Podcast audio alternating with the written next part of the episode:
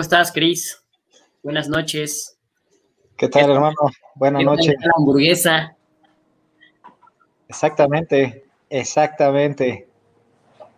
Ya no me dejaste acabarme mi hamburguesa, que dijiste, ya tenemos que entrar para no, no estar tarde. Primero lo que deja, amigo, primero lo que deja. Después tu salud. ah, sí, deja, deja algo, porque a mí no me ha llegado el cheque. Ya, ah, vamos a hacer un año no me ha llegado ningún cheque. Pasa con Paulino a cobrarlo. Paso la queja, la factura y la cuenta. Por favor. ¿Cómo están? Buenas noches a los que se van conectando poco a poco. Vamos a tener un programa un poquito más relajado, eh, interesante, este, y relacionado con el séptimo arte. Tenemos con nosotros, ya se está acomodando. Eh, estimado Rafael, ¿cómo estás? Amigo, muy contento, muy honrado de estar en tu programa el día de hoy eh, para abordar un tema sumamente interesante eh, entrelazado con, nuestras pasiones, con nuestra pasión que es el derecho penal, y pues bueno, un tema que es eh, de interés también para la, gente y la cotidianidad, este, un poco de cultura en el mundo jurídico no está de más. Y pues bueno, vamos a hablar hoy del derecho penal y, de, y del cine o del séptimo arte. Algunas películas, vamos a platicar un poco de algunas películas que eh, en lo personal a mí como abogado penalista, me han inspirado y me han marcado sobremanera en mi ejercicio profesional y pues bueno, compartirlas con ustedes. A lo mejor algunas ya las vieron, algunas este, les falta por ver y pues bueno, vamos a, comentarlas. Las que hayamos visto los tres, pues bueno, vamos a comentar un poco de esas películas y las que no, pues vamos a hacer recomendaciones y vamos a hablar un poco de la temática de las mismas, de cómo se entrelaza el derecho penal, de cómo se entrelaza la impartición de justicia en estas películas y cómo la ficción también tiene mucho que ver eh, con, con, el derecho penal y cómo a veces eh, la, la, realidad eh, supera la ficción. No, hombre, esa, esa, última parte yo creo que es, ya todos lo sabemos, ¿no? Pero, o sea, de verdad, a veces no se dimensiona, pero sí la realidad, lo que pasa muchas veces en las salas de juicio, vemos una película, nos indignamos. Yo, por ejemplo, la última que vi de temas jurídicos fue la de Buscando Justicia, la de Michael B. Jordan, este, salí indignadísimo, pero salí indignadísimo porque todo lo que pasó ahí, todos los temas de injusticia, de racismo, discriminación y eso, pues es el pan de cada día en México. O sea, y, a veces hasta es peor en, la, eh, en los juzgados mexicanos. Entonces, pues va a estar bastante interesante y ya me estoy calentando, ya me estoy calentando porque estoy seguro que voy a recordar muchos sucesos lamentables. Pero pues aprovecho también para saludarte, Rafa. Muchísimo gusto, muchas gracias por, por estar aquí con nosotros y un tema bastante interesante. Este, pues abordarlo de la forma más, ahora sí, como, como tú dijiste, lúdica posible, ¿no? Que sea, que sea atractiva y pues ver que que nada escapa del derecho, y menos, como dijo Ulises, el séptimo arte, que yo le preguntaría a Ulises, ¿cuáles son los seis anteriores? Pintura, escultura, música, danza, eh, escultura y creo que ya no. Ah, música ya dije, danza, música, danza, escultura, pintura. Me falta uno, faltan dos. Esos meros, esos meros, ahí están los seis, ahí están los seis. Es el cine el séptimo es el cine. Pero el séptimo es el cine, exactamente, que eso no quede duda. ¿No? Pero pues bueno, es todo tuyo este programa, hermano. Muchas gracias. Fíjate que esa película que dices, yo tenía muchísimas ganas de verla. Este, la busqué, de hecho salió el año pasado, si mal no me equivoco, y vi un pedazo, eh, viajé a Cancún en diciembre y de regreso eh, la estaban proyectando. La verdad es que el vuelo de Cancún a la Ciudad de México ha de ser como de hora 20 minutos, una cosa por el estilo, y me quedé a la mitad. Pero, o sea, Oye, una, una preguntota, una preguntota, amigo. ¿En qué aerolínea viajaste de, Cancún para acá, para Ciudad de, México? De Cancún para acá, Aeroméxico. Aeroméxico, bueno, pues ahí está, este, señores, este, de los derechos que tienen los derechos de, sobre la película, eh, buscando justicia, contrátenos, demandamos a Aeroméxico por andar pasando su película sin, tener los derechos para ello. una, vez, pues una vez hecho el comercial, ahora sí, hermano, una disculpa. no te preocupes. No, pero no la terminé de ver, te digo que eh, llegamos antes Eh, tenía yo muchas ganas de verla. A mí la verdad es que este actor me parece muy bueno. Desde Creed lo sigo mucho. Eh, y, tenía muchas ganas de verla, pero por, por desgracia no pude terminarla. Me parece muy interesante la, la, temática que aborda. Eh, sabemos desgraciadamente que el tema racial, pues con independencia de que hayamos evolucionado, que estemos en el siglo XXI, pues ya incluso vimos el año pasado, ¿no? Esta imagen de, del policía blanco eh, arremetiendo contra esta persona de color. Y desgraciadamente, pues eh, lo tenemos que ver reflejado en el cine o en series, pero desgraciadamente es una cuestión de la cotidianidad, ¿no? Así es, es en efecto, efecto como tú dices. Um, por ahí en algunas películas que, que, vamos a tocar, ¿sabes qué? Este, bueno, primero, antes que nada, ya llegó este, el jefe, el que paga la nómina. ¿Cómo estás, amigo? a mí no me ha pagado ni un solo peso. Esto es gratis. Hola, hola a todos, buenas noches. Perdón por la tardanza, estaba atrapado en el tráfico. Hola, Rafael. Mucho este, gusto, Paulino. Mucho gusto, Rafael. Eh, no los interrumpo, continuemos. Ahorita me uno a la charla a ver qué, qué tal nos va. ¿Cómo vamos? Ok.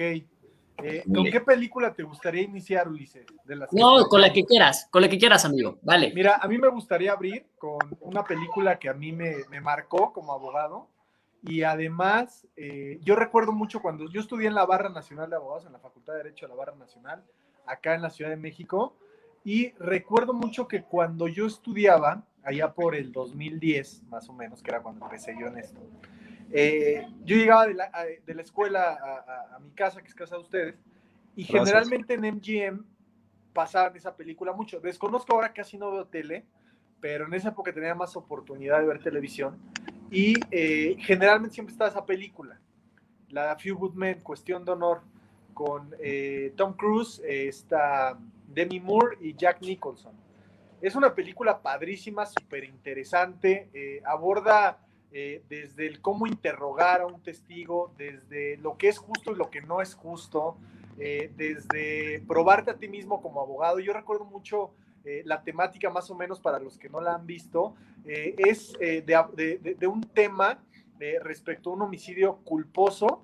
Este, realizado por dos marinos que privan de la vida a otro y pues el abogado que les toca como abogado defensor es un abogado que no tiene muchos eh, palmarés en su, en su haber y eh, es un abogado que más bien como que negocia los asuntos y como que no le entra de lleno al estudio de, los casos. Y eh, otra abogada que es mujer, que está en la Marina y que sufre discriminación porque es mujer, ella de hecho quería llevar la defensa de este asunto y no le permiten llevar la defensa de este asunto porque es mujer y se lo asignan a este cuate que es muy buen negociador, pero que dicho sea de paso, además de que es Tom Cruise, este, era hijo de un exfiscal de, de la Marina muy afamado, que tenía libros y que daba clases y que era muy famoso, y eso en la carrera de él como abogado, eh, pues le, le, había perjudicado muchísimo con independencia de que el cuate era egresado de Harvard y tenía el mejor, eh, ya saben, esta parte de el mejor promedio de la carrera, ya saben. Exactamente, este, todos los concursos habidos y por haber. Ajá, y que O sea, un Ulises cualquiera, así. Y que además es Tom Cruise y le toca eh, este asunto. Ah, igualito Ulises, ¿eh? Igualito, Tom Cruise ¿eh? Ulises. Lo, lo, es, Tom Cruise Petit. y, yo, yo, me confundo si, si estoy viendo Misión Imposible 7 o si estoy viendo a Ulises en la Fiscalía de Puebla.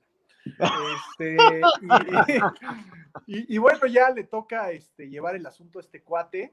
Le asignan a un asistente que es este, pues, su, cuate, su compinche de, de, litigio. Y esta abogada como que no está muy de acuerdo por cómo lleva el asunto este, este cuate, como que no le da la importancia que se merece y poco a poco se va metiendo en el asunto eh, y se va dando cuenta que este par de marinos a los cuales le están atribuyendo el hecho, eh, realmente no lo hicieron eh, dolosamente, sino que seguían órdenes, ¿no?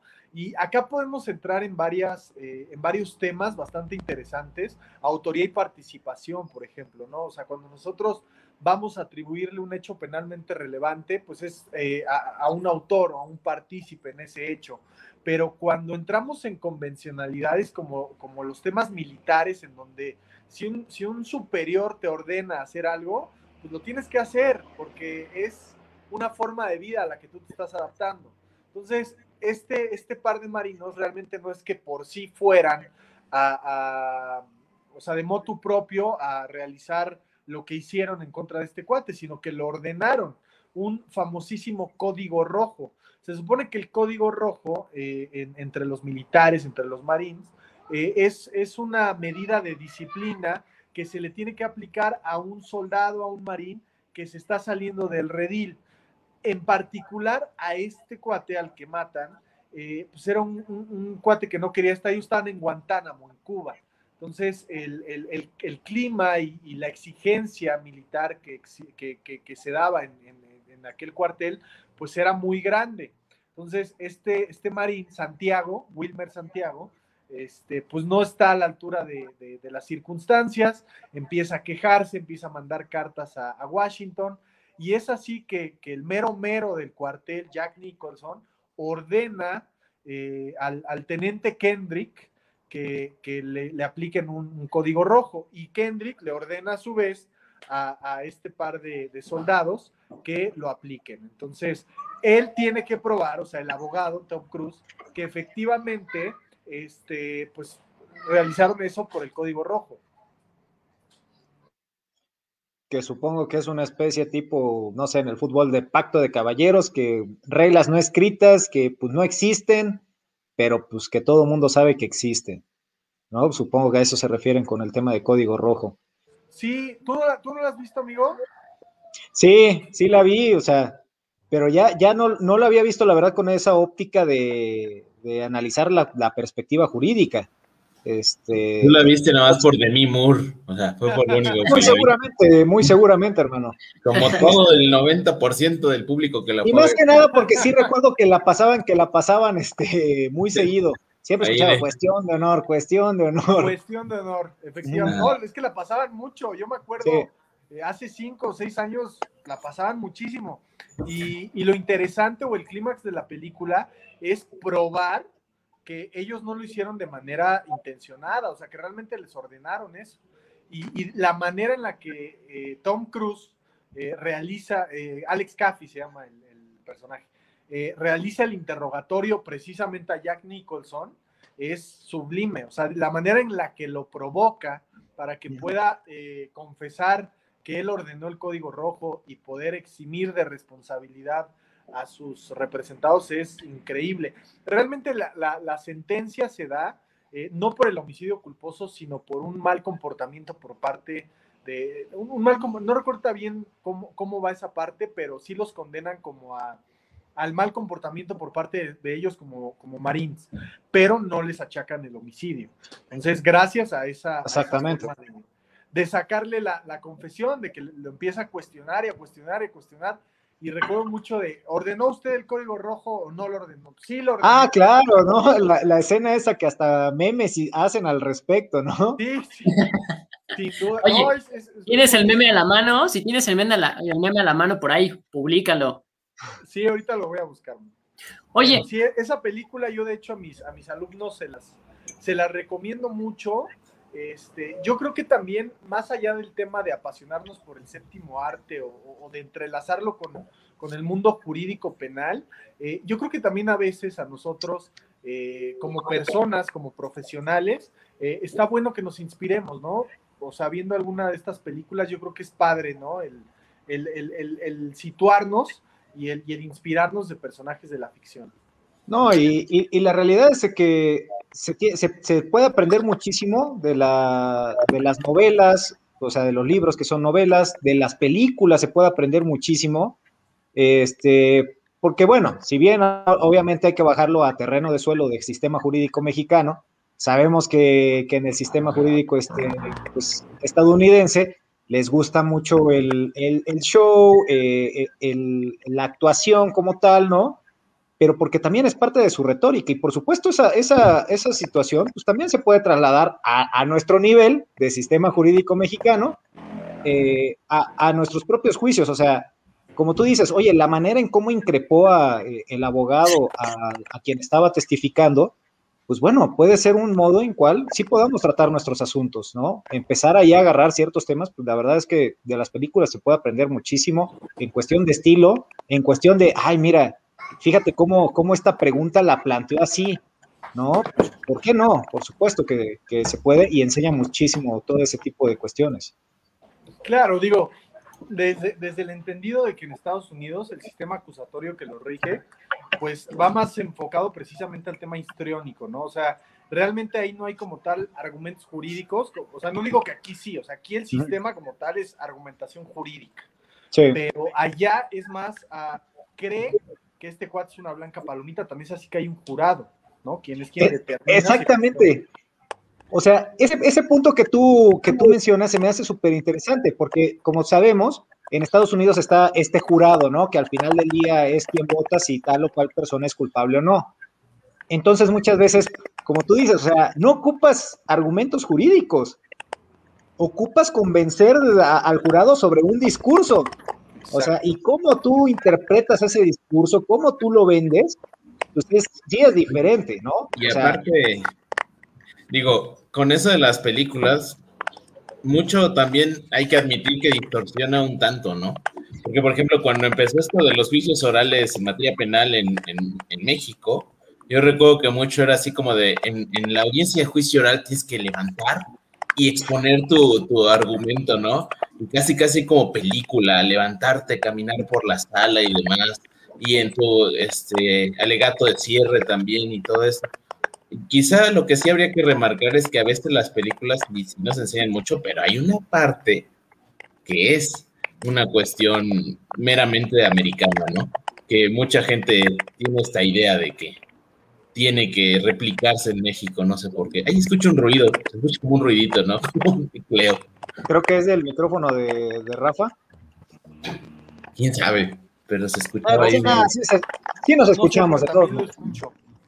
Este, fíjate que esa parte es bien interesante porque ahorita que comentaba Cristian eh, eh, el, tema de cómo los americanos llevan a cabo el verificativo de, sus juicios y con lo que, con lo que comenta Paulino, eh, sí es cierto, o sea, cuando, cuando empiezan los juicios orales aquí en México en materia penal, sí mucha gente pensaba que la cosa iba por ahí, ¿no? Como de pararte en tu alegato de apertura. O sea, si viene en el alegato de apertura, sí tiene que ir una frase matona, una frase que defina cómo vas a cerrar tu asunto. Tampoco es que te vas a parar y vas a tratar de convencer al juez. O sea, lo vas a tratar de convencer desde otra óptica. ¿Por qué? Porque también la cultura mexicana es muy diferente a la gringa. O sea, allá incluso tú ves los, eh, no sé, se me ocurre ahorita eh, hablando incluso de, temas eh, del arte o del cine, eh, estos documentales de O.J. Simpson, de, este, que sacó Netflix, el cómo el abogado este llevó a cabo el verificativo de la audiencia, cómo los fiscales realizan los interrogatorios, es muy diferente. Y ahí es donde ves que el enfoque sí va muy a, cree lo que te estoy diciendo, o sea, incluso en ese de O.J. Simpson, el cómo este, un hombre eh, le arrebató a dos niños, a su madre y como a una mujer. O sea, una onda más eh, yéndose al tema dramático que verdaderamente al jurídico. O sea, aquí en México no digo que seamos superiores en, interpretación jurídica, pero el sistema sí te exige, y sobre todo en la etapa de juicio, que a través del interrogatorio extraigas la prueba, extraigas la información, pero desde un punto de vista jurídico. Ahora, lógicamente que también hay que eh, ser muy honestos y aquí en México, pues no nos distinguimos por un tema de retórica. O sea, ¿cuántos y cuántos abogados, no me dejarás mentir, eh, Ulises, eh, les cuesta mucho esa parte? O sea, les cuesta muchísimo. Hoy, por ejemplo, esto de molestar a los ministerios públicos de, está leyendo su este, formulación de imputación. No sé, se me hace como medio, yo no lo hago, hay gente que sí, cada quien, pero al final, pues obviamente lo va a leer, o sea, no se va a aventar una pinche carpeta de investigación con 200 hojas de memoria, no lo va a hacer, ¿no? Entonces, la idea también es, es, ser este, comprensivo en el sentido de pues, que dé la idea. Yo ya veré qué digo, ¿no? Entonces, esa parte de, cómo nos desarrollamos y, nos, eh, nos, expresamos los mexicanos es muy diferente a cómo se expresan los gringos. Eso es, eso es una, una certeza. Ahora, los gringos, en, su sistema, pues su idea es más dramática, es más convencer a 12 personas que no son abogados. Por tanto, como son 12 personas que no son abogados, pues no les voy a dar argumentos jurídicos, ¿no? Les voy a dar argumentos eh, con los cuales ellos crean que el, niño que está siendo imputado por haber matado a la novia, eh, igual ahí agarro, pues más, por eso es la selección de los testigos, ¿no? Claro. Agarro una señora jurado, que tiene un ¿no? hijo de 18 También. años, para que la señora vea en este cuate al hijo. Aquí en México eso no pasa. Bien, yo, yo creo, quiero opinar lo siguiente en ese sentido. Eh, si bien es cierto, ¿no? Hay una gran, gran, gran, eh, un gran espacio entre lo que es la cultura jurídica de Estados Unidos, que es donde más se producen este tipo de películas, ¿no? Y de donde más utilizan actores de este tipo. Lo, lo, lo, lo que sí, primer, parto de lo siguiente, ¿no? Esa gran diferenciación. Allá tenemos o allá tienen más bien un sistema de jurados, como tú le acabas de decir. Inclusive hay una teoría de cómo elegir jurados, ¿no? Eso puede ser vital para ganar un juicio. Hasta hay servicios, hasta hay servicios que se dedican nada más así a... Exacto, nada más para elegir un buen jurado, ¿no? E, Evidentemente.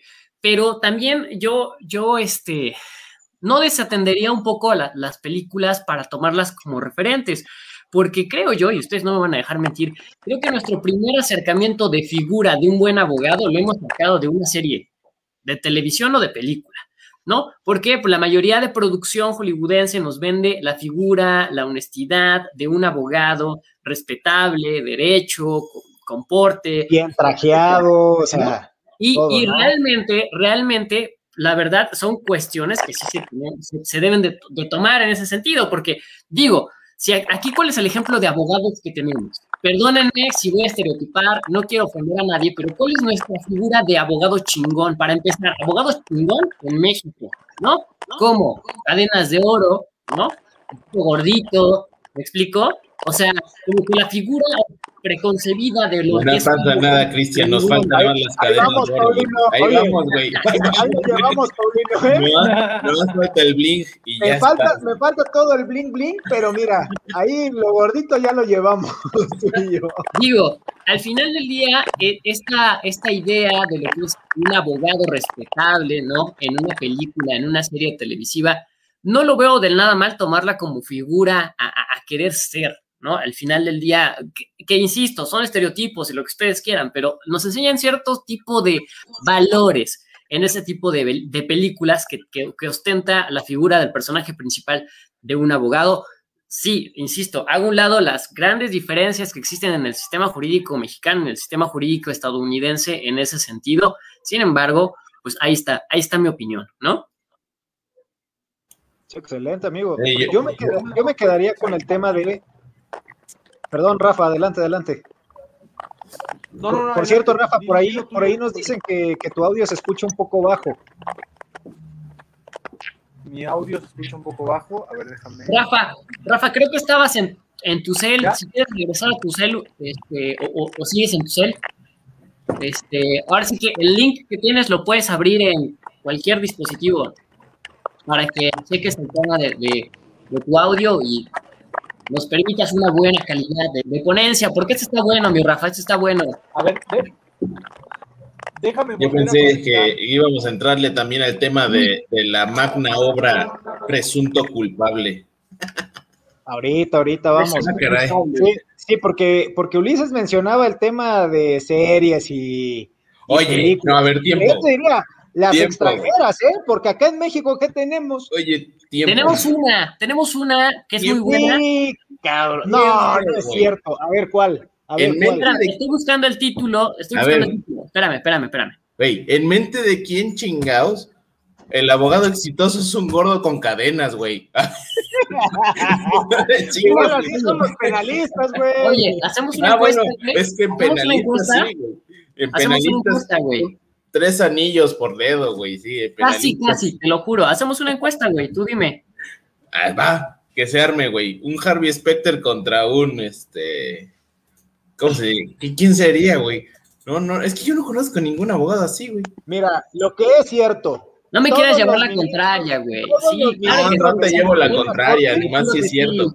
Pero yo no creo Todos que... Todos los ministros de la Suprema Corte están más de nuestra de nuestra talacha que de la de Ulises. Ah, no, sí, pero, pero eso, güey. eso sí es cierto. Eso como en Panamá, ojo, es señal de opulencia, güey. Si tienes para estar gordo es porque tienes para comer, güey.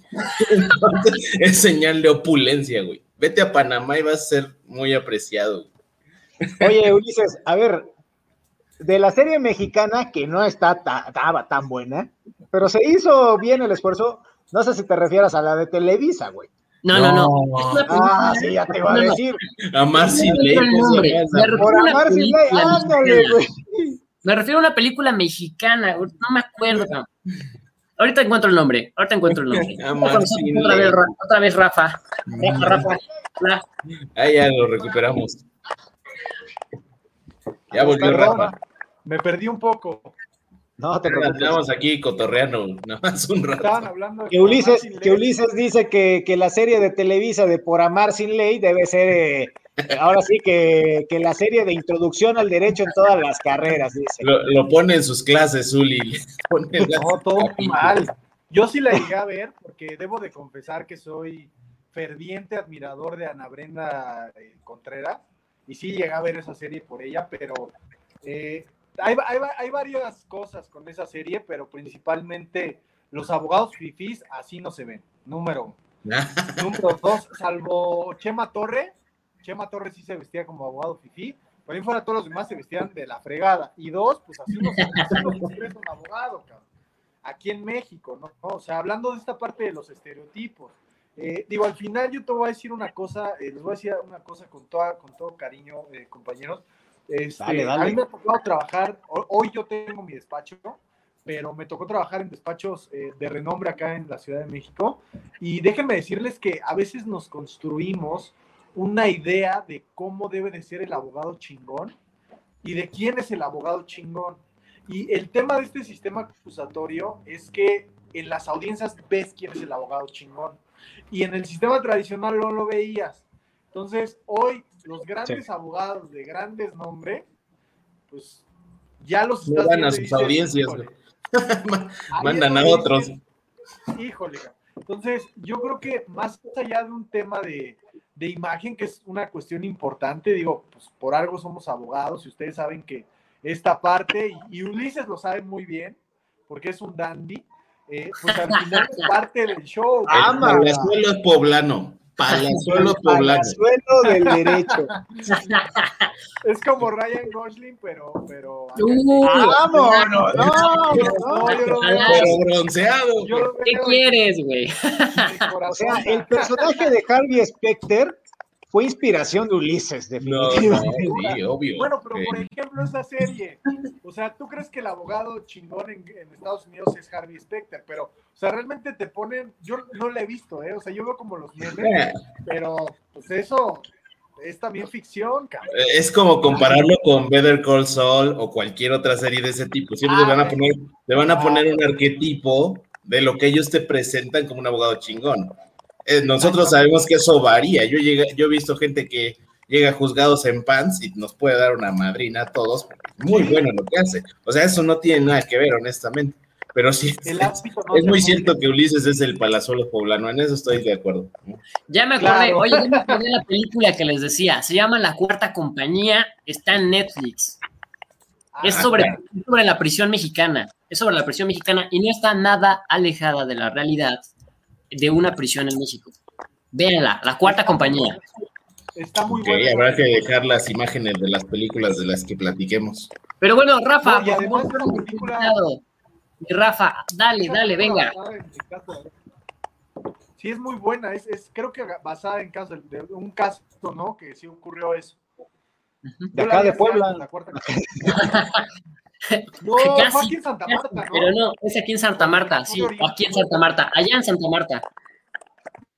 Pero sí, sí, es, es muy buena esa película. Eh, mexicana, además, compitió por el Ariel. Yo la vi hace como cuatro o cinco años, pero muy buena. Este, es del equipo de Tocho, ¿no? Ajá. Sí, sí, sí. ¿Cómo, se llama? ¿Cómo se llama esta película de, ah, de fútbol americano? De este, da igual. Ah, la de golpe bajo, la de. Ah, no, no, tiene nada que ver con golpe bajo. O sea, no tiene nada que ver con golpe bajo. Es como una historia ahí, ah. pero nada que ver. O sea, es otro, otro, otro pedo. Véanla. o sea, no la de comedia de Adam Sandler, otra. No. En Netflix también les voy a recomendar una que, que generalmente la dejo eh, como película para que la vean mis alumnos. Se llama Contratiempo, ¿no la han visto? La española. Sí. Ajá, sí, buenísima, buenísima. A ver, explícame, a ver, pasando con las películas, ¿quieres entrar un poquito a esa? Porque la vi hace tiempo, pero a ver, ¿por qué? Esa. ¿Por qué, por qué, por qué haces que tus alumnos la vean? Mira, yo esa hago que la vean precisamente sí, para perder tiempo, güey. Que es un thriller. No, es, cierto, un thriller muy interesante. Y además, el cómo aborda la preparadora de testigos, este, toda la ah. narrativa eh, de los hechos, es, es muy mm. interesante y cómo al final eh, ocurre lo que ocurre, o sea, cómo extraen esa confesión, es muy interesante porque podemos hablar pues de una confesión o de una prueba ilícita, ¿no? El, modo en cómo extraen la información de este cuate es, de una manera eh, muy elocuente, muy eh, cinematográfica, pero a la vez si eso lo trasladamos a un caso práctico, si lo trasladamos aquí a la Ciudad de México, por ejemplo, pues no sería una prueba que pudiera incorporarse, ¿estás de acuerdo? Pero me parece una película muy interesante y muy, muy relacionada con, con el tema jurídico penal, o sea, incluso hasta desde un punto de vista criminológico, el cómo analizar este cuate, o sea, este psicópata, este sociópata, este narcisista, es muy interesante. ¿Tú ya la viste, Ulises? A ver, cuéntamela, creo que sí, más o menos de qué va, porque sí me suena, sí me suena. Es, ¿llegaste a ver tres metros sobre el cielo? Sí. Sí, seguro. ¿Te acuerdas de H? Sí, entonces así ya sé cuál es, ya sé cuál es, ya sé cuál es, ya sé cuál es, ya sé cuál es. Sale, sí. Oye, ahorita que hablas, ahorita que hablas de la cuestión de la, de la narrativa, o sea, porque mira, eh, para, para empezar el derecho penal acusatorio ya cambió. No, a partir de que empezamos a hablar de el hecho que la ley señala como delito y empezamos a hablar de indicios razonables y empezamos a meter cuestión de razonamiento probatorio, ¡pum! Ya valió madre todo. Ya hablamos de eh, método científico, ya hablamos reglas de la lógica, ya hablamos reglas de la racionalidad, ya hablamos máximas de la experiencia. Y esto que estás hablando del tema de cómo crear historia, ¿no? O cómo es que él crea toda esta cuestión de envolver. Ya estamos hablando del tema de que, oye, ya no nada más es, a ver, vamos a estudiar los elementos del tipo penal. No, güey. Ahora vamos a, a ver cómo abordamos los elementos del tipo penal y los demostramos, ¿no? Con testigos que sobre todo tanto eh, el, MP, les voy a decir una cosa, el MP tiene una capacidad de contar historias tremenda. Y si no, díganme de dónde salen todos los chalequitos que ponen, ¿no? Ahora, como defensa también tenemos nosotros, también como defensa tenemos que la, la obligación de investigar, ¿no? Es una gran facultad. Una defensa activa, una defensa pasiva. Una defensa activa recaba qué? Actos de investigación, hace registros de investigación. ¿Para qué? Demostrar una teoría eh, del caso alterna. Y también nosotros, hey, no estoy diciendo inventar, sino estoy diciendo ahora también nosotros estamos obligados y tener esta capacidad de narrar mucho, ¿no? De contar también la versión de nuestros hechos, pero sobre todo también de mostrarla. Nos quejamos de que el MP su formulación de imputación, pero como abogados no sabemos explicar nuestra teoría del caso, ahí también estamos mal. ¡Tómala!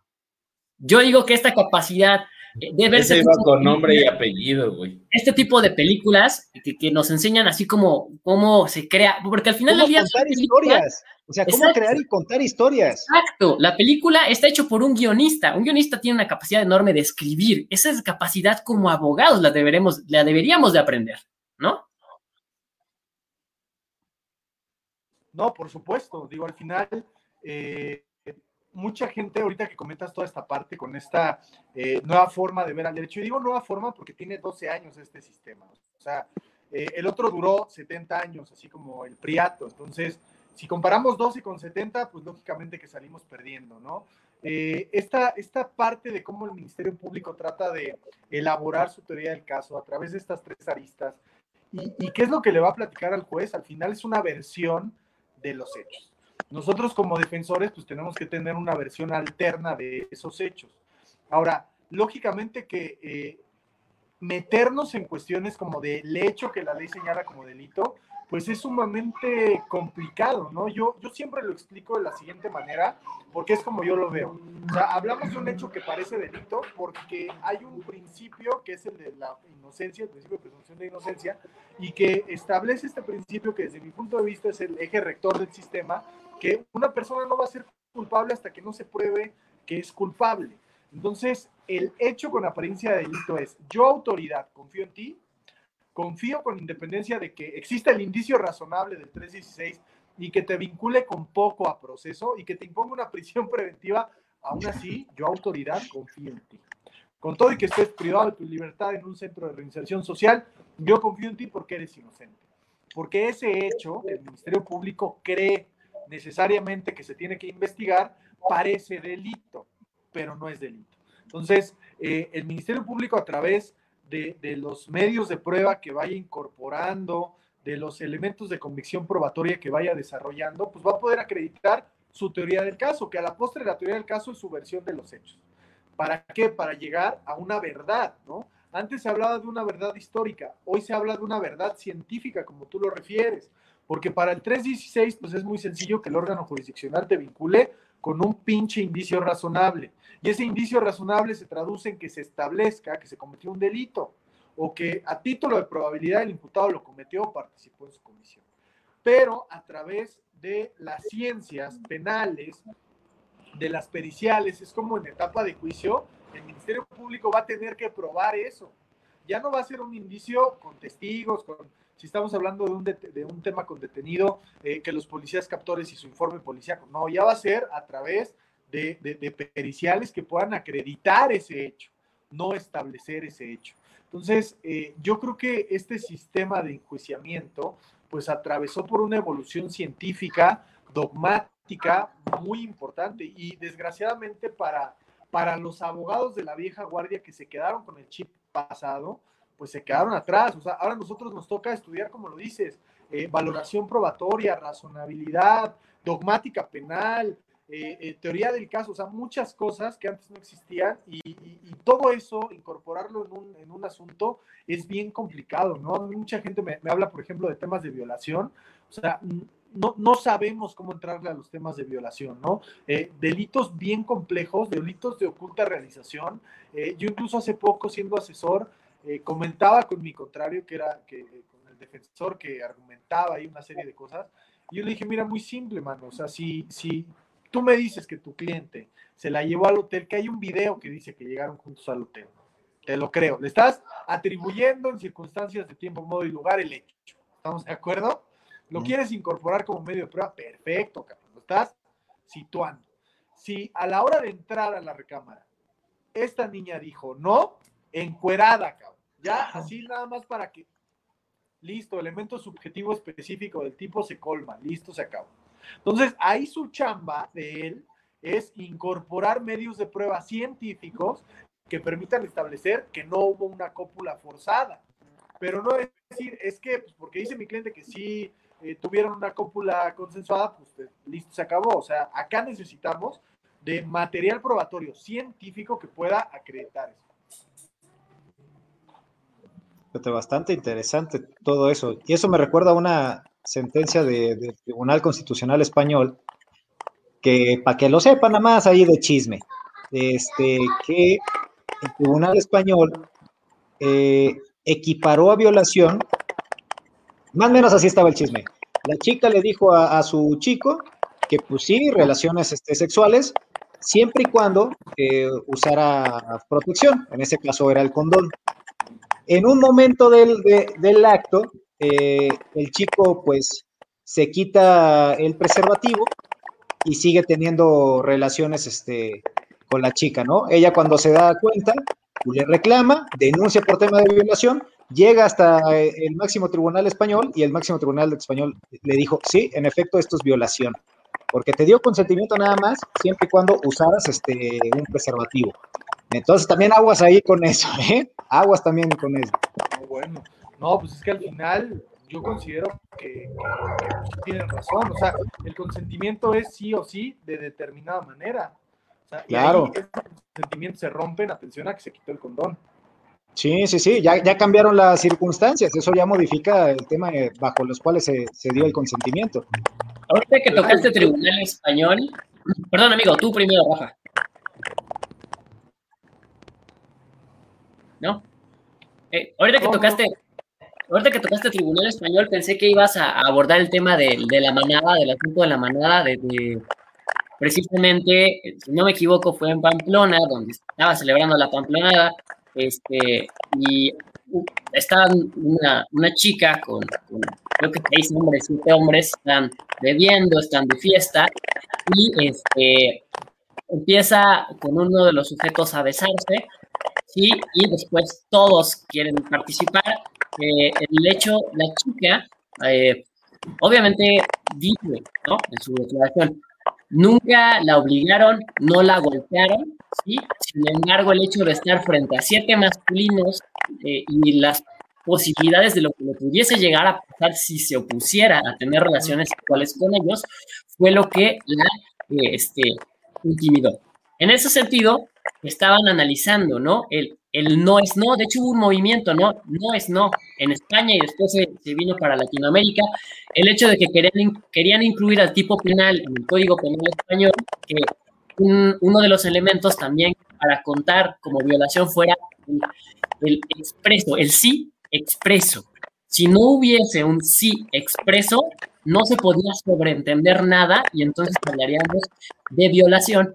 También ya, la verdad les soy honestos, no sé en qué terminó, no sé en qué terminó, pero también por ahí, por ahí pensé que ibas a tocar ese tema.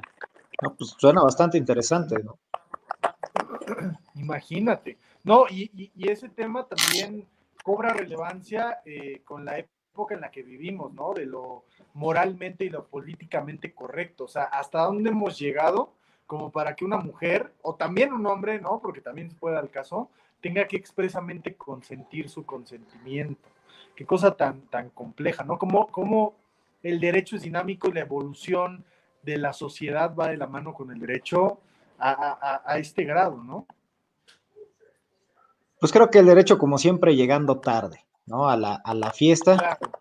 Este, pero bueno, ahí, ahí, se hace la lucha, por lo menos. Pero fíjate, como de una película, ya por supuesto tocamos otras, llegamos hasta este punto, pero a ver, Rafa, yo te diría, pasemos a la siguiente película que nos traes ahí, que nos vas a recomendar. Claro que sí, mira, eh, por el tiempo, que seguramente esto que vamos a echar en, esta carne que vamos a echar al, asador, seguro nos va a consumir estos 20 minutos que nos restan. Eh, la película que, me gustaría platicar, eh, franca y honestamente, es, se encuentra dentro de mi top 3 de películas favoritas en general. Eh, es una joya de principio a fin. Ojalá la hayan visto, le comentaba Ulises de ella. Se llama El secreto de sus ojos. Es una película argentina que ganó en 2010 el Oscar a Mejor Película Internacional. Es una verdadera joya de película. Eh, sale, eh, el, protagonista de la película es Ricardo Darín, uno de los mejores actores del mundo y es una película que es basada en, un libro que se llama El secreto de su mirada. Y esta película aborda el tema de un eh, fiscal que trabaja en un juzgado argentino y que es un fiscal de poca monta, le toca investigar el homicidio y violación, o más bien la violación y el homicidio de, una mujer y se, se obsesiona con, con, esa, con ese evento y se da la tarea de buscar al, responsable como del lugar.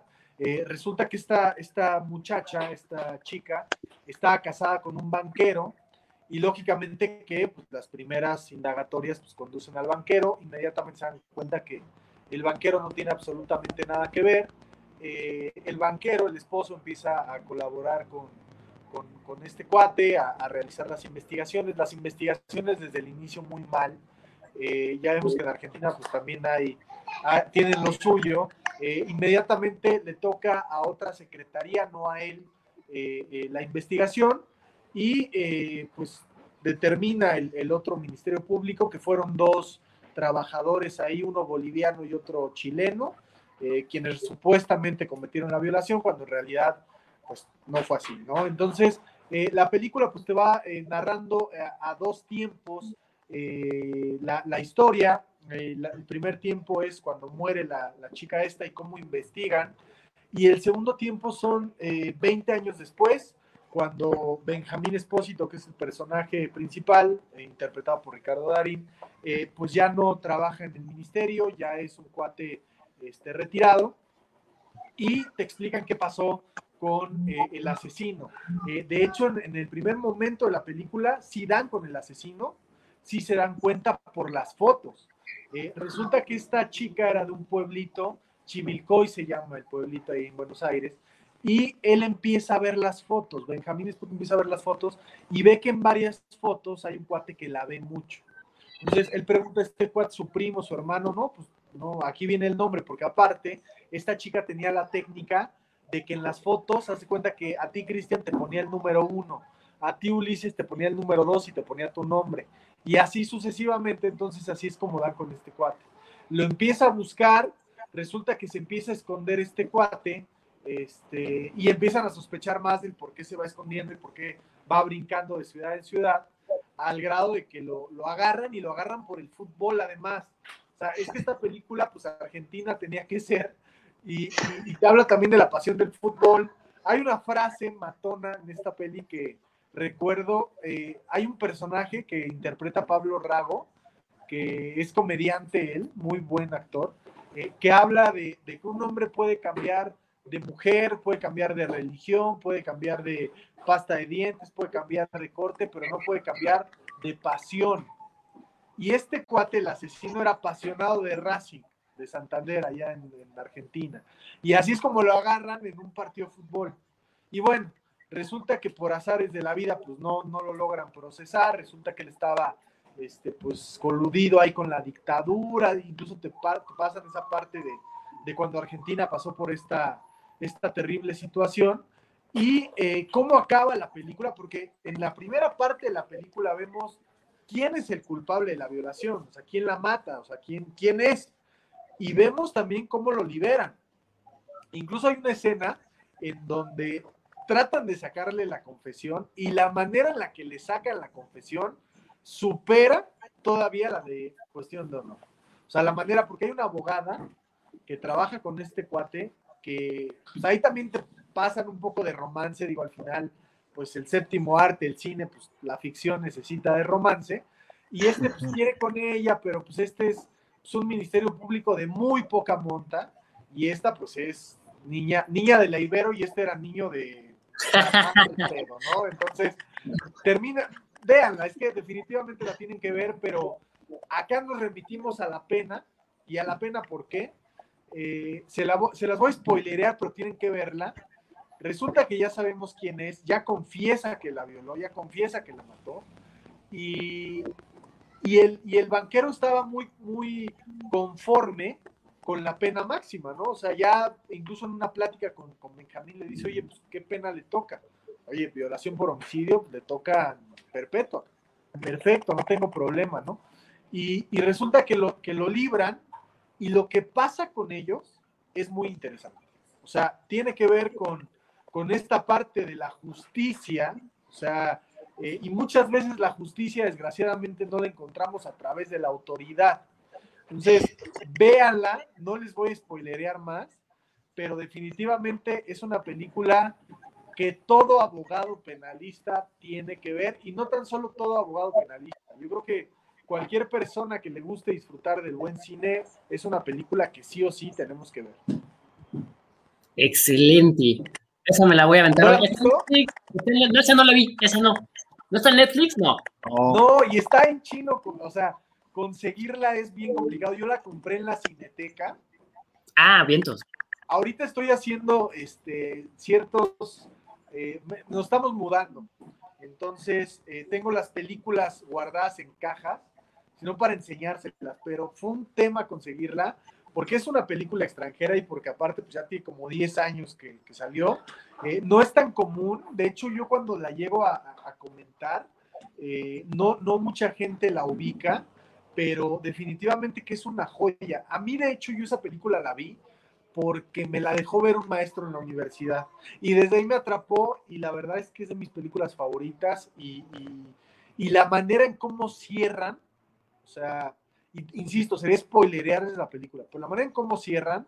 La spoileala, spoileala. No, no, no, no, no. Eh, spoileala, spoileala. A ver, quienes nos están viendo, ¿quieren que la spoilee o no?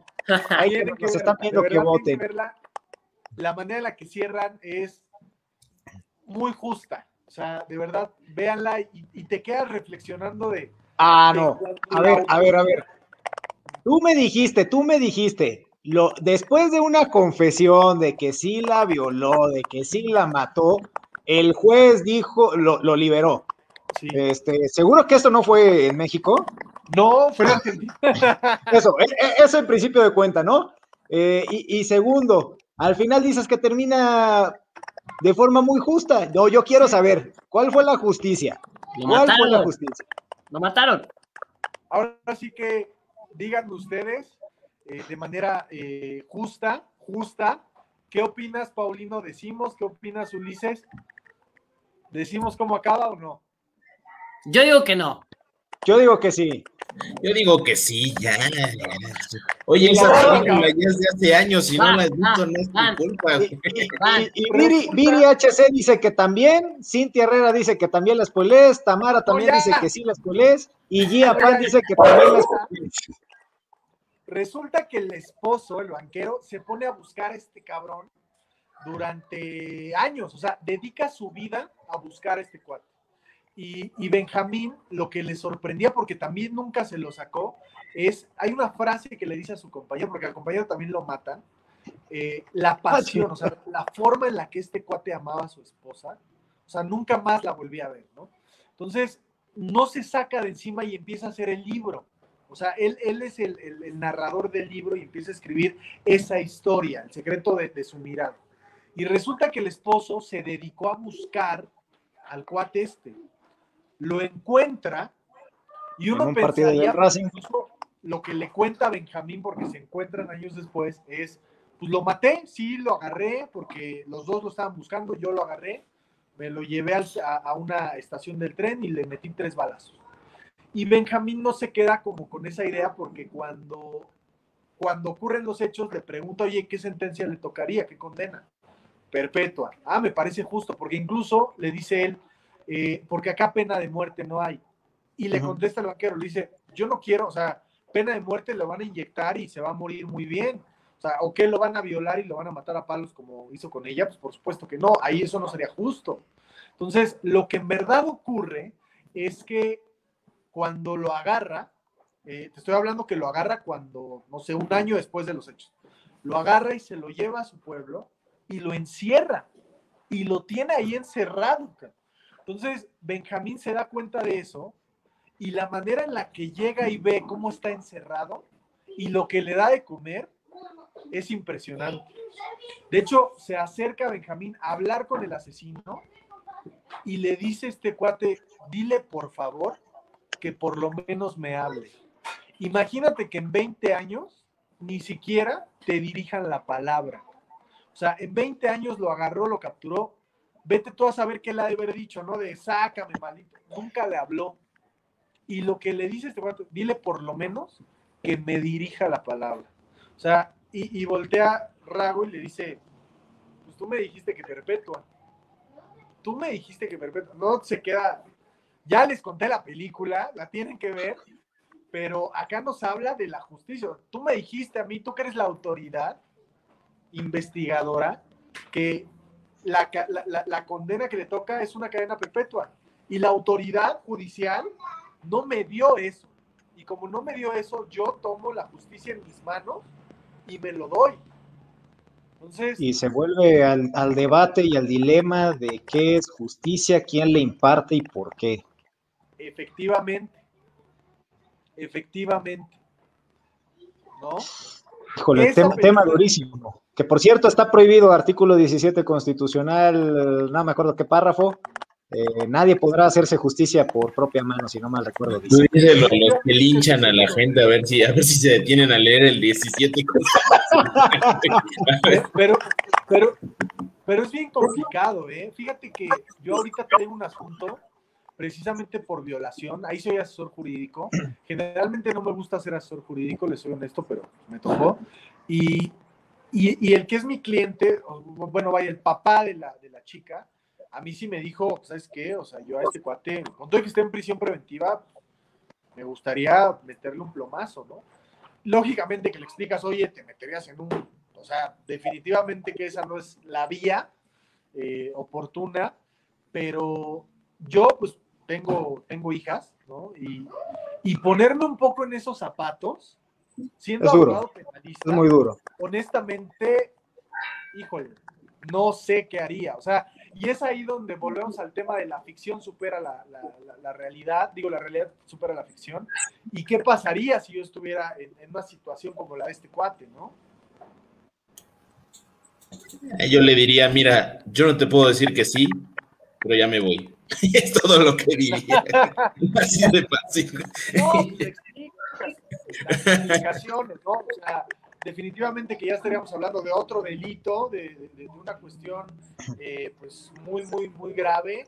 Y, y, al final pues, yo como le expliqué, o sea, las autoridades ahí están, el proceso ahí está, él está en prisión preventiva, o sea, pero al final él me dijo eso, o sea, imagínate que estés en mis zapatos y me imaginé un poco, híjole, es complicadísimo. No, debe ser terrible, una impotencia increíble, porque aunque esté ya en prisión, aunque lo condenaran, o sea, yo creo que ni eso te da la, tranquilidad, ¿no? Por ese lado, pues ya sabemos que allá adentro también les toca lo, propio, ¿no? Por eso es que, como bien dice Rafa, o sea, la realidad supera la ficción. No me, no me dejará mentir el buen Ulises, pero tratándose de esos delitos, el tema de la reparación del daño ni siquiera verse en dinero. O sea, ni siquiera quieren dinero. ¿eh? Mira, yo creo que sí es complejo ese tema. Yo no sé. Yo, yo rezo y voy por, por la calle diciendo que un verdadero abogado penalista no es como el que se conozca el proceso, ¿no? El, que yo sé cómo sacarlo y sé cómo meterlo, sino más bien pugna por la eh, reducción de la comisión de delitos, ¿no? Es lo que digo yo, opino yo. Y muchas veces hablamos de populismo penal y muchas veces hablamos de derecho penal mínimo que debería mejor ser aplicado. Muchas veces hablamos de reinserción social y por aquí anda Cintia, que todavía nos acompaña, hablamos de resocialización como penalistas, ¿no? Que sabes qué, vemos otro enfoque. Pero la pregunta es, como tú lo dices, como te la hizo tu cliente, y si te toca a ti, por ejemplo, me ha tocado clientes, ¿no? Que, me, ha me, ha tocado ser su defensor. Pero si yo estuviera del otro lado, estuviera mentando madres, ¿no? Claro. Y no encontraríamos razón alguna y el derecho penal mínimo y la resocialización nos la pasamos por otro lado. Claro, claro. Pero es muy difícil salirse de, muy difícil salirse de cuando te toca, ¿no? Es algo, es una dualidad, ¿no? Por supuesto, pero, pero, eso, pero eso es lo, lo, lo verdaderamente interesante de ser abogado, ¿no? Y penalista, concretamente. O sea, el hecho de dejar de lado ciertos convencionalismos morales hasta cierto grado también. O sea, yo, por ejemplo, te soy muy honesto. O sea, yo, si no creo en, no te voy a decir la inocencia, sino en la versión de mi cliente, la verdad, o si no creo en el cliente, yo no le entro porque ni siquiera le voy a entrar de manera profesional. O sea, ni siquiera voy a ejercer mi, mi, profesión de manera. Por eso, y porque si no te convencen a ti, menos vas a poder convencer a un juez, ¿no? vas a hacer, exactamente, exactamente. Entonces, yo por lo mismo, hay ciertos asuntos que sí no, no, no agarro, cabrón. O sea, en donde sí yo no creo fervientemente, deja tú en su inocencia, porque también esa parte es bien compleja. Fíjate que estaba leyendo un, un libro respecto a la culpabilidad y a esta parte de cómo el, juez tiene que valorar el grado mínimo de culpabilidad y de cómo no es lo mismo cuando aconteció el hecho y el grado de culpabilidad que tenía el sujeto responsable cuando lo cometió a cuando llega sentencia y de qué manera el juez va a valorar ese grado de culpabilidad. Vamos a suponer que sí cometió el homicidio doloso y vamos a suponer que en ese momento su grado de culpabilidad era alto su grado de responsabilidad y de reprochabilidad era alto. Pero llegando a etapa de juicio, el cuate ya se arrepintió. A lo mejor y para etapa de juicio, echemos de que trapelación, amparos, pasó un año. Y en ese año, el cuate en prisión preventiva, pues reflexionó. O sea, esa parte también que excede del marco jurídico y ya entra en un marco moral, es bien complicado. O sea, también muchas veces nosotros criticamos a los jueces, y hablo de los buenos jueces, no hablo de los jueces corruptos, no, los buenos jueces, su trabajo es muy complejo. O sea, el poder resolver la situación jurídica de dos personas que están contendiendo y de que una de ellas, eh, la víctima como tal, eh, sufrió un menoscabo en un derecho humano suyo, en un bien jurídico tutelado, eh, es bien complicado. Yo por eso también hay muchos pues, que admiro mucho. Hay otros que sí de plano, pues, sí te dan ganas de cachetearlos, de quitarles la toga y de meterles su madre, ¿no? Pero... No, aquí en Puebla hay algunos, hay, de todo también. Hay, de todo hay varios, ¿no? Los del Estado de México. No, los del Estado de México. no, seguro hay unos en Almoloya que por cierto les mando saludos. No, bueno. Ojalá estén viendo. Ojalá estén viendo. Patrocínenos, Almoloya. Te van a mandar tu uniforme, güey. Deberías de dejar esa toga. No, muy interesante, muy interesante, amigos. Gracias por Pues, ¿quién la- Pero, No, ¿qué onda? fíjate, a, a mí, a mí sí me interesa mucho lo- esa última parte porque, a ver, sí, los jueces, eh, magistrados, ministros, tienen una gran responsabilidad, pero también nosotros como abogados, ¿eh? También tenemos que ser muy serios y profesionales con, con nuestros clientes, porque ellos, al final del día, ponen su patrimonio, este, su, su proyecto de vida, eh, su libertad, inclusive hasta su propia vida, así diciéndolo muy, muy en claro, su propia vida, la ponen en nuestras manos. O sea, y hasta que no te llega un asunto donde tú dices, oye, está el patrimonio de mi cliente en juego, o sea, de verdad que si no me pongo las pilas, no me pongo a estudiar, no le dedico bien, pues puedo dejar a una familia en la calle, o sea, literalmente en la calle. También hay que tener este, en cuenta que nosotros como abogados tenemos que ser muy profesionales en ese sentido porque tenemos una gran responsabilidad. Este, si, si eres abogado es porque estás preparado, o por lo menos eso pienso yo, estás preparado para cargar con esa responsabilidad, que es muy pesada, ¿no? Pero pues a, a esto nos metimos. Y los jueces también el llamado, o sea, jueces, magistrados, ministros, o sea, yo sí he conocido jueces muy buenos, muy respetables, eh, que se interesan de verdad porque saben la responsabilidad y, y- y las consecuencias que una mala decisión puede tener, eh, pero también hay otros que, que dijeran por ahí algunos este, colegas, deciden desde la torre de marfil y piensan que nada fuera de, de las cuatro paredes de su oficina y sus muebles de roble y tras esa puerta que está al lado de Palacio Nacional, hecha con, con la madera del Zócalo de Puebla, por cierto, este, o sea, deciden desde, desde sus curules, desde sus espacios, y no se dan cuenta que sus decisiones, o sea, arruinan vidas, o sea, las se arruinan completamente. El mundo del derecho, la verdad, es, es delicado. Hay demasiada responsabilidad de por medio. Y está, la verdad, también, eh, pues, ganado, en cierto modo, está desprestigiado, ¿no? La, la rama jurídica. Este, en cierto modo, creo que ha sido por abogados, jueces, magistrados, ministros deshonestos, eh, corruptos en ese sentido. Pero sí sepan, todos los que intervenimos en materia jurídica, abogados postulantes, autoridades, eh, jueces, magistrados, ministros, tenemos una gran responsabilidad con nuestros clientes y sobre todo con la sociedad. o sea. sí, sí, sí hay asuntos eh, donde pues, la vida de tu cliente está en juego, donde la vida, propia vida de tu cliente está en juego. Si necesita medicamentos urgentes, pues tienes que presentar ahí tu amparo y pelearlo para que te dé la suspensión, este, y te tienes que mover rapidísimo, porque si no, pues la, la vida de tu cliente peligra. Entonces sí hay asuntos así. Entonces hay que estar conscientes de la gran responsabilidad que tenemos. Gracias por estresarme, güey. Justo lo que quería el jueves a las 9 de la noche. No, pero es muy cierto, muy cierto. No, creo, creo que no hay mucho más que decir a tu comentario. Únicamente adherirme y hacer lo propio, tienes toda la razón. Eh, ahora con el tema del COVID, digo, ahorita ya prácticamente se tienen que estar muriendo, pero yo me acuerdo cuando inició el, el- el tema de, oye, hay una pandemia, o sea, esto es una enfermedad que se muere la gente cómo los amparos este, pues, iban metiéndose para. Yo me acuerdo mucho de, de los amparos que se metían para el cambio de medida cautelar, ¿no? Y sobre todo cuando había eh, prisión preventiva justificada, ¿no? Ahorita que mencionas esta parte de la vida de tu cliente, en muchas ocasiones también es la vida de tu cliente, ¿no? El patrimonio de tu cliente, la libertad de tu cliente.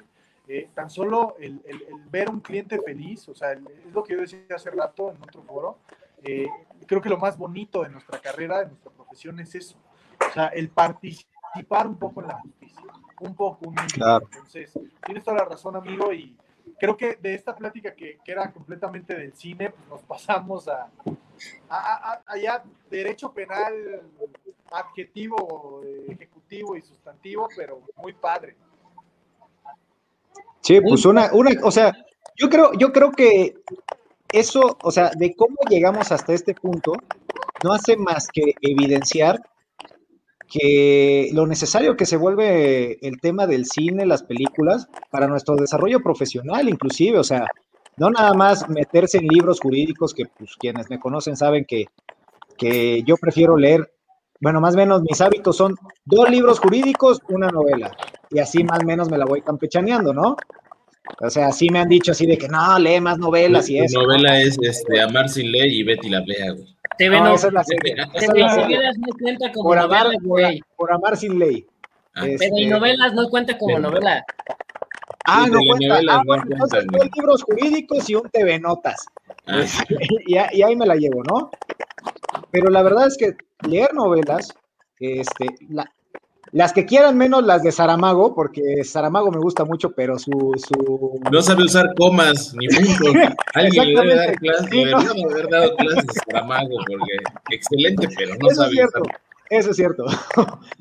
Pero, y el cine también te enseñan a argumentar, te enseñan a, a armar una retórica, a, a diseñar una historia, que al final lo que tú llevas a todos los casos, no nada más en materia penal, llevas una teoría del caso, una historia que narrar este, ante el juzgado. Obviamente en materia penal, pues es un poquito, o debería ser más sencillo, porque tienes la oportunidad eh, o, las facilidades que te brinda la oralidad de que estás frente al juez. Caso contrario, pues en las demás materias donde pues prácticamente todo lo tienes que hacer por escrito y los jueces no ven caras, no ven gestos, no ven expresiones, sino ven tinta sobre papel. Entonces, este, me parece que, que el cine, eh, comenzamos con películas, vean hasta dónde llegamos, a hablar sobre cuestiones de justicia, si está bien, mal esto, la responsabilidad que tenemos como abogados, o sea, vean la trascendencia que tiene y la, la ahora sí que la utilidad que tiene para el desarrollo como abogados, ¿no? Una cosa, una película de una hora y media te lleva a reflexionar muchísimas cosas. Claro, sin duda alguna. Bueno, pero ya, ya vamos aterrizando nuestras palabras finales, pero creo que Cristian ya se nos adelantó, ya, ya dio como 20 veces sus palabras finales. Sí, güey, ya. ¿Cómo, eh? Todavía me faltan. ah, no es cierto, ya. Ahí, está- ahí estuvieron mis palabras finales. Seguro. Y muchas seguro, gracias amigo. por vernos y por acompañarnos. Ah, por cierto, oye, Cintia, Cintia nos recomienda 12 hombres en pugna. Buena, No sé si, si la hayan visto. ya. A mí no me suena. Es un clásico, es una obra de teatro, de hecho. Ah, de las novelas, güey. No, yo, por yo, cierto, Es muy buena. Antes de palabras finales, una recomendación de cada quien, ¿les late? Una recomen- Aparte de las que ya el buen Rafa nos recomendó, una de cada quien, ¿va? A ver, Hola. me agarras en curva, güey. sí, yo también así como que, Tiempo. este, Yo, la yo la del juez, ya gané, la de Robert Downey Jr. Muy bien. Señorita, bien, señorita. Laura, no, no, no cuenta. Esa es una joya, amigo. Esa es una joya. ¿Cuál? Este, pues. Yo recomendaría El Defensor con Matthew McConaughey. Ah, sí, también muy Ah, buena. esa sí la he visto. Oye, Muy, amigo, muy Rafa, Rafa, no sé si me equivoqué. ¿No ibas también a comentar cómo, cómo, es, cómo matar a un ruiseñor? ¿O no? Esa no la iba a comentar, pero te voy a ser muy honesto. Yo cuando vi esa película se me hizo muy sobrevalorada, pero es Uh, una película jurídica por antonomasia, como dos hombres en pugna. Es un A mí no clásico. me gusta tanto, te ¿No te pero es un gusta? clásico. A mí sí me gusta, ¿sabes por qué? Por la época en la que fue grabada, ¿sabes? como tú acabas de decir, es un clásico del cine, es un blanco y negro, es una, nos transporta a otra forma de convivencia, inclusive el lenguaje que utilizan, ¿no? Es totalmente fuera de época, pues por eso a mí me gusta, me gusta muchísimo. En cuanto a lo jurídico, no sé, a lo mejor por ahí te va la, tu opinión, ¿no? Que está sobre, muy sobrevalorada, pero en cuanto a filme, yo creo que sí. ¿Cómo matar a un ruiseñor? Según yo, todavía está en Netflix. Les dejo esa recomendación de parte de su servidor. Y yo les paso la recomendación de Hugo Celis. Él dice, vean Caso Cerrado, gran La fuerza, eso es todo. así practica, Uli, así practica. Le voy a decir a la doctora Polo. Gracias, Cristian, Paulino, un placer conocerles. Este, les mando un abrazo y pues espero pronto volver a coincidir. Es para mí un tremendo honor, de verdad te lo digo, Ulises, te admiro mucho. Eh, a la distancia sigo tu trayectoria y, y ahí andamos, hermano. Muchas gracias. Gracias, la admiración es mutua, amigo. Un abrazo de regreso. Gracias por estar con nosotros. Como siempre, gracias, Cristian. Gracias, Paulino. Y a ustedes, ustedes que nos ven, que hacen este programa posible. Gracias por acompañarnos. Ya vieron, hoy nos salimos o queríamos jugar un poco con el séptimo arte, pero regresamos a las reflexiones jurídicas. Eso es lo bueno. Regresamos aquí. Y bueno, mis palabras finales para que ya le puedes leer el uso de la voz a Paulino es este feliz cumpleaños, Paulino. El lunes fue el lunes o el martes. Lunes. El lunes fue tu cumpleaños. ¿Qué importa? ¿Qué importa? Este, otra cosa, por favor. la cena todavía y tú me debes también la mía. Este, sí, hay que nutrirnos de literatura, o sea, hay que salirnos un poquito de las lecturas jurídicas, hay que nutrirnos de literatura totalmente distinta a lo jurídico. Películas no saben cuánto nos ayuda y como lo decía buen Rafa, para un tema en un alegato de apertura o de clausura, ahí está nuestra materia. Ahí está nuestra materia prima una frasecilla de película, una frasecilla de un libro, nos nutre mucho, ¿no? Nos complementa esa parte. esas son mis palabras finales. Muchísimas gracias a todos por acompañarnos. Ok. Cuídense, pues, gracias. Ya, ahí lo podemos terminar por el día de hoy, chicos. mis únicas palabras finales son, el cine es el reflejo de cómo la sociedad percibe el derecho, en este caso, y creo que todavía le quedamos debiendo, ¿no? Un poquito. Caray. Y yo nada pues. más diría, ahí que Ulises nos muestra una de sus fotos que tiene de fondo. Oye, sí, míralo. Esa, la que tienes ahí es de ayer, ¿no? Esa que tienes ahí atrás es de ayer. ¿Cuál? Esa, la del trajecito, güey. No es mía, es de Hugo. A ver, espérenme. A ver, vamos a quemar a Hugo de una vez. Todos ven a Hugo. todo. Vamos a empezar a bullear a Hugo. Mírenlo nada más, qué bonito. Hombre, qué chulo. Ah, qué chulada. Muy bien. Oigan, también le debemos una taza a Viri que nos está diciendo. También le debemos una taza a Rafa. Ahí veremos cómo le hacemos llegar. Una, una taza, Rafa, de fuera de juicio. Por ahí la vamos a hacer llegar. La, mano, la tienes en la mano, muéstrala, porfa. Saludos a, saludos a Cintia, saludos a Viri, a Tamara. Yo te la llevo, Rafa. y a Elena. La llevo. Va que va. Va que va, hermano. Ya eso va a tardar como un año, pero sí te la entregan. y Mario Gines dice, The Lincoln Lawyer. Está buenísima, Mario. No sé cuál sea esa. Presi, presidente virtual. Mario Gines, ah, es cierto. Oye. Las elecciones, más bien. Ganó ah, muchas felicidades, Mario. Qué bueno. Sí, ganó sus elecciones, señor presidente. Patrocínanos. Ahora sí que. no, te metas en problemas. Sé tan bueno, tan buena persona como abogado eres. Te va a ir súper bien, viejo. Eh, mis, mis ex, mis mayores, ¿cómo se dicen? Felicitaciones. ¿Vale? Cuídate. Éxito Señor presidente, ahora va a ser Mario Gines. Señor presidente, muchas felicidades. Todo el éxito y sé que vas a hacer un gran trabajo, Cani. Ya ahora sí que tengo el, gusto de conocerte, entonces sé que, sé que va a haber mucho desarrollo y bienestar. Y si no, ya nos llamas. Y si no, pues ya ahí te presentaremos unos amparitos ahí para que, para que se enderece el barco. Ahí, vemos. Vámonos, amigos, vámonos. Buenas noches a todos. Rafa, un gusto, que estés muy bien, muy buena noche. Igual, Cristian. Un gusto, Rafa. Un abrazo.